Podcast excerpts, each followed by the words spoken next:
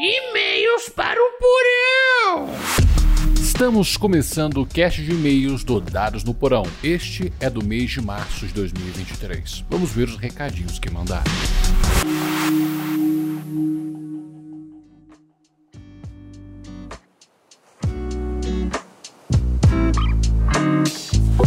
Aí, ó, chegou três recadinhos marotos. Uh, nova aqui? Ah, mas isso aqui é bom demais, gente. Eu senti muita falta de ler os recadinhos de todo mês. Pô, só vamos ler. É, vamos sim, eu também tô, eu tô, tô empolgado pra ver o que, que as pessoas têm pra falar. Vamos lá com o primeiro recadinho então. Não, calma. Primeiro temos algum anúncio para poder fazer, né, minha gente? Então, meus amigos, como vocês podem perceber, os episódios não estão mais vindo toda meia-noite como costumava ser antes. Isso porque isso estava acabando com o meu sono. E ultimamente eu tentei assim, ah, vamos tentar publicar lá por volta da manhã mesmo que dá tempo de editar um pouquinho mais, que me dá uma espairecida na cabeça. E eu experimentei isso, está sendo muito bom para minha saúde, né? Agora eu consigo editar sem que o projeto me esgote tanto quanto me esgotou no ano passado. De qualquer forma, agora os episódios vão sempre sair lá entre 10 horas da manhã às 11 horas da manhã. Beleza? Recadinho dado. Vamos ler? Bora! É o primeiro e-mail, olha. Segunda temporada de Alex Yonezawa. Boa noite, Diego e vozes do porão. Como posso chamar vocês? Eu trouxe refrigerante salgadinho. Ah, Eu não aguento comer pizza. refrigerante tem gás, porque se tiver gás pode entrar. Conheci vocês pelo episódio que participaram na Caravana do Absurdo. Em um mês e meio, maratonei todos os episódios da primeira temporada. Quando me aproximava do fim, fui ver a data dos últimos episódios e meu coração gelou. Outubro de 2022. Isso já era fevereiro de 2023. Entrei no site, no Instagram, em vários lugares procurando se o DP tinha acabado. Quando ouvi o último episódio, entretanto, o alívio e a felicidade vieram. Foram só umas férias. Quero agradecer por este podcast maravilhoso que anda fazendo. Nestas férias comecei uma mesa com o pessoal da faculdade e quando um mestre gosto de consumir muito conteúdo de mestres. E este porão me serviu muito para aprendizado, reflexões e inspirações. Muito obrigado. Agora, só para comentar um pouco dos episódios deste mês, queria compartilhar uma história frustrante que tive ano passado. Entrei numa mesa online com um pessoal desconhecido, mas bem legal, com exceção de uma moça criou uma maga sem habilidade de dano. Por não ler o livro, entre parênteses, que dormia no meio de todas as sessões. Porém, o que me frustrou de verdade foram duas ocasiões. Na primeira, um membro do grupo debandou e matou o boss na sessão sozinho, em outro canal de voz do Discord, onde só vimos o grid do Roll20. Já a segunda, achei pior ainda. Esta player, que dormia lá pelas últimas sessões, foi tida como protagonista da aventura e ganhou ali um dragão de pet. Não bastasse isto, na finalização, grande ápice da aventura, ela foi posta diante de uma decisão: matar ou não matar tal personagem. E ela simplesmente não conseguia responder, ficando no dilema: Ele foi babaca várias vezes, mas eu tenho crushzinho nele, eu não sei. No final, a decisão foi tomada por uma rolagem de dado, sem nenhum roleplay. Último comentário sobre proatividade narrativa dos players. Quando você citou o início da aventura que o jogador não sabia o que interagir com a cidade, entendo sua revolta e concordo com ela.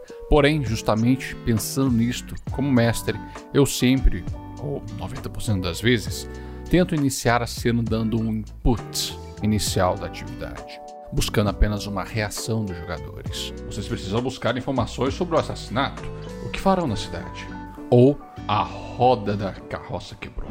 O cocheiro desce da carroça e vai arrumar. O que vocês fazem? E por aí vai. É uma forma de instigar alguma ação deles na mesa, principalmente quando lido com jogadores iniciantes. Enfim, desculpe pelo tamanho do e-mail. Estou inspirado e feliz pela nova temporada do Dados no Porão.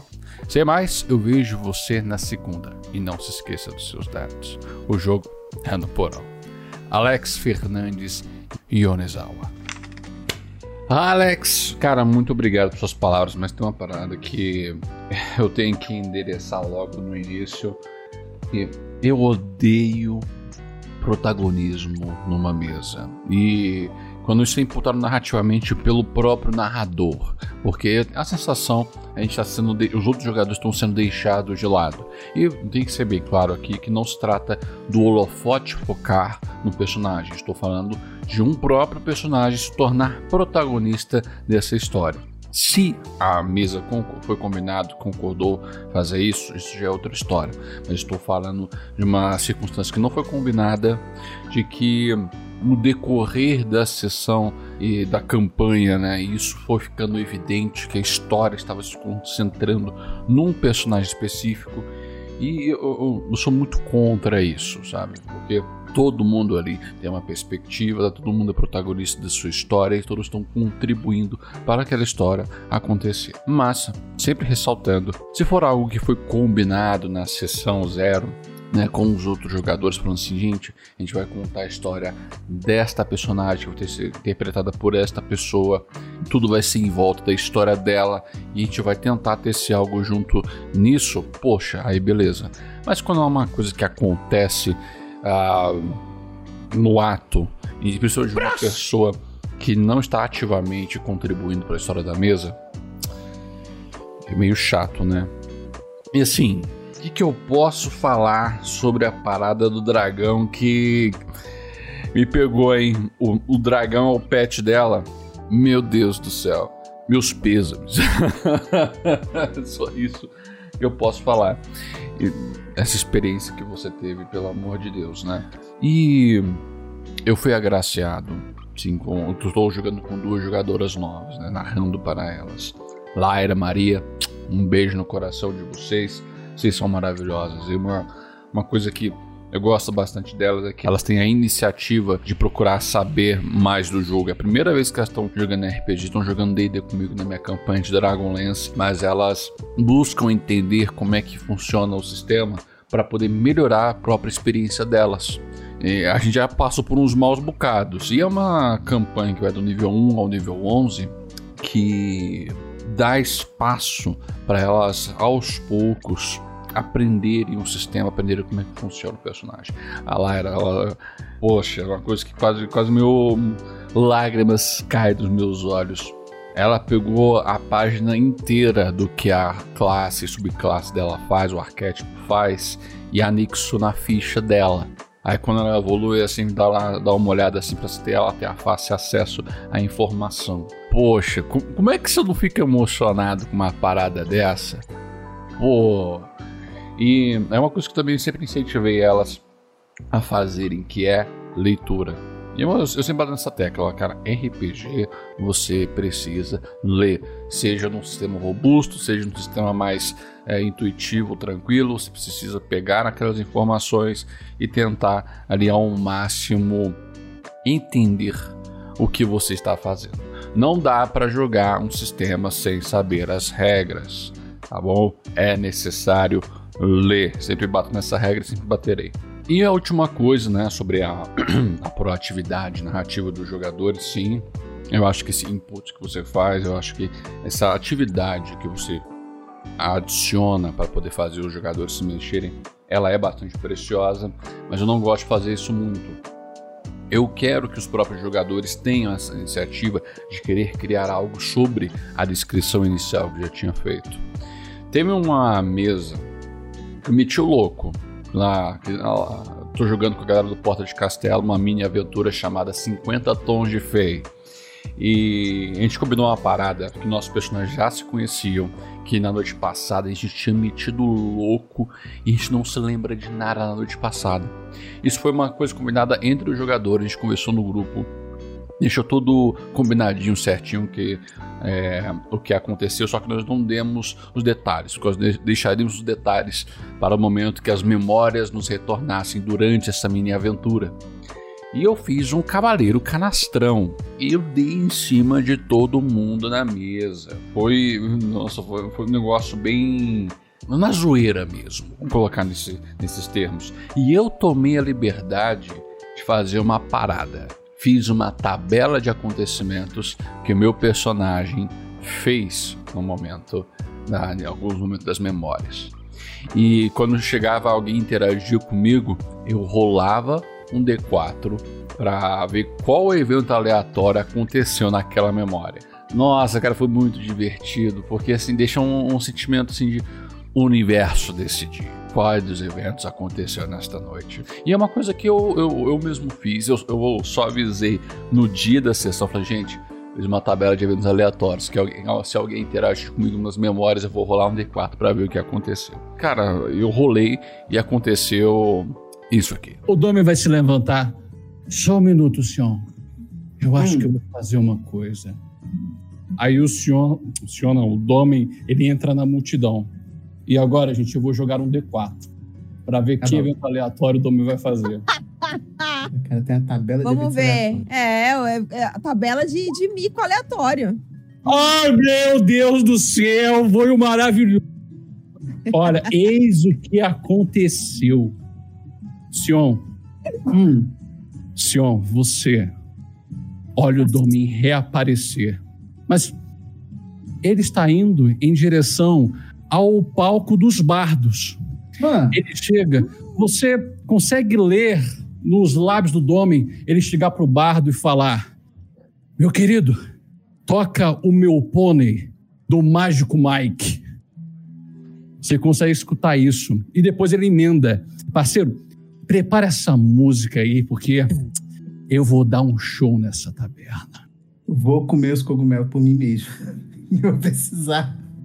Os bardos começam a tocar uma música lenta, com o tambor retumbante.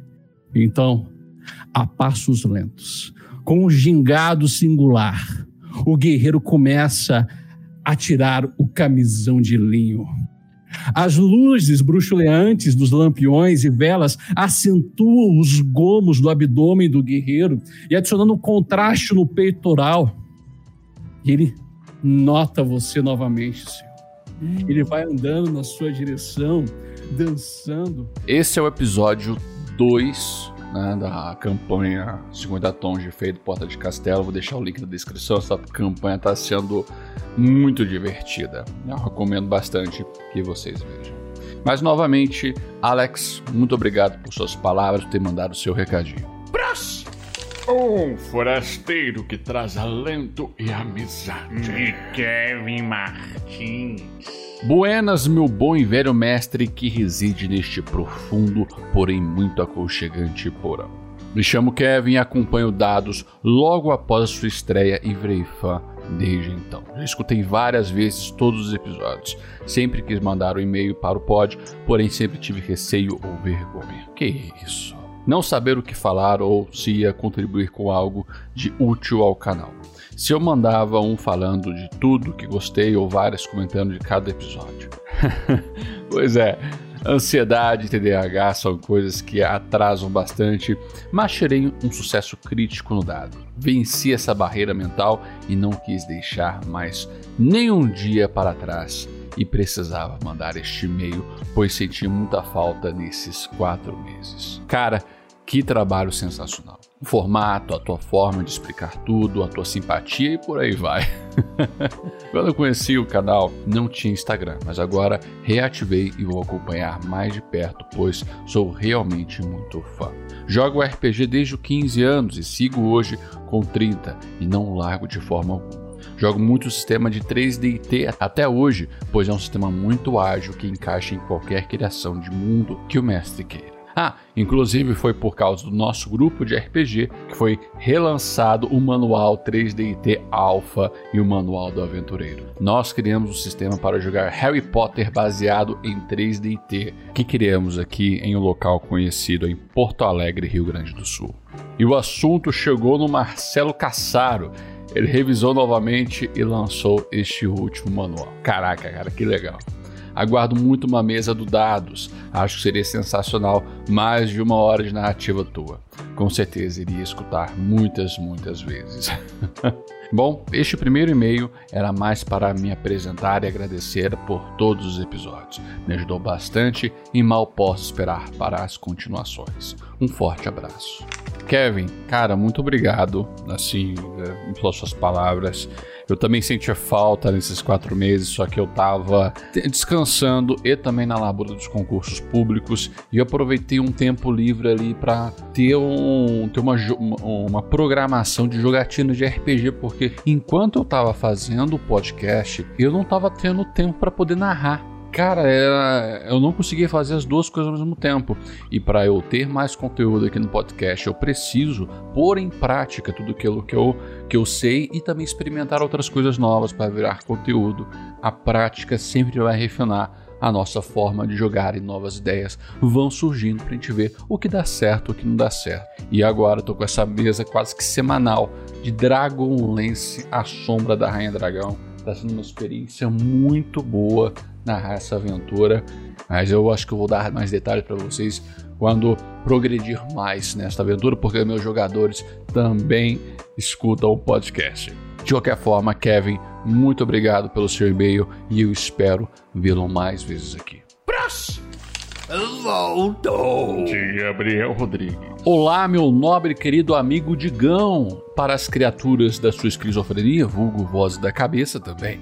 Que bom que o podcast voltou, estava com saudades. As minhas segundas ficam bem mais animadas. Gostei muito do episódio 46, Lendo Experiências Ruins. Ter maturidade é essencial na mesa. O hobby é para ser divertido para todos. É um jogo social colaborativo. Uma coisa é quando matamos o boss em três turnos e o mestre fica frustrado, pois era para ser um desafio maior, mas o grupo é de comer safados. Outra coisa é atrapalhar a experiência do coleguinha. Mesmo ele querendo jogar dado toda hora para tudo, deixa o coleguinha. Todo mundo está tentando se divertir, fazendo as próprias escolhas narrativas. Uma hora esse coleguinha pode salvar a pele do grupo com essas rolagens. Quem não sabe se divertir com os outros não deveria jogar RPG, além da questão do respeito, que é o mínimo para conviver em sociedade. Tamo junto, meu brother! Aguardo ansiosamente os novos episódios. Pega um pedaço de pizza, enche o seu copo e boa rolada. Com os dados, é claro. ah, Gabrão, eu também senti falta. Eu já repeti essa aqui uma porrada de vezes nas sketch mesmo, mas eu de fato senti falta do Dados no Porão de falar sobre RPG. Mas uh, esses quatro meses foram essenciais para eu poder pôr em prática algumas coisas que eu poderia pôr em prática, eu ter tempo para estudar, porque isso consome bastante tempo. E amanhã teremos a 12 sessão de Dragonlance, a sombra da Rainha Dragão. Ah, eu tô empolgado, essa campanha tá sendo bastante interessante, a gente tá, tô experimentando várias coisas que eu gostaria de experimentar, pondo em prática algumas coisas também que estão melhorando bastante a experiência de jogar, trazendo os, os, mapas impressos em lona, a gente está usando token é, de, com base de biscuit, onde coloca a imagem dos, da, das criaturas ali, dos personagens também. Está sendo uma, um, uma parada especial. E eu mal posso esperar para chegar sempre o dia seguinte, porque a gente voltou a ter aquela programação está, os fins de semana estão sendo sagrados por conta disso. Eu estava sentindo essa, essa falta. Cara, é como se eu voltasse a 11 anos atrás e estivesse hum, jogando RPG pela primeira vez de novo, com aquela sensação. Esse, esse espaço aqui é especial. Mas é isso, Gabriel. Muito obrigado por ter mandado este e-mail. E aqui encerramos o cast de e-mails do mês de março. E agora vamos ver o que nos aguarda no mês de abril. Te vejo na segunda e não se esqueça dos seus dados. O jogo é no porão.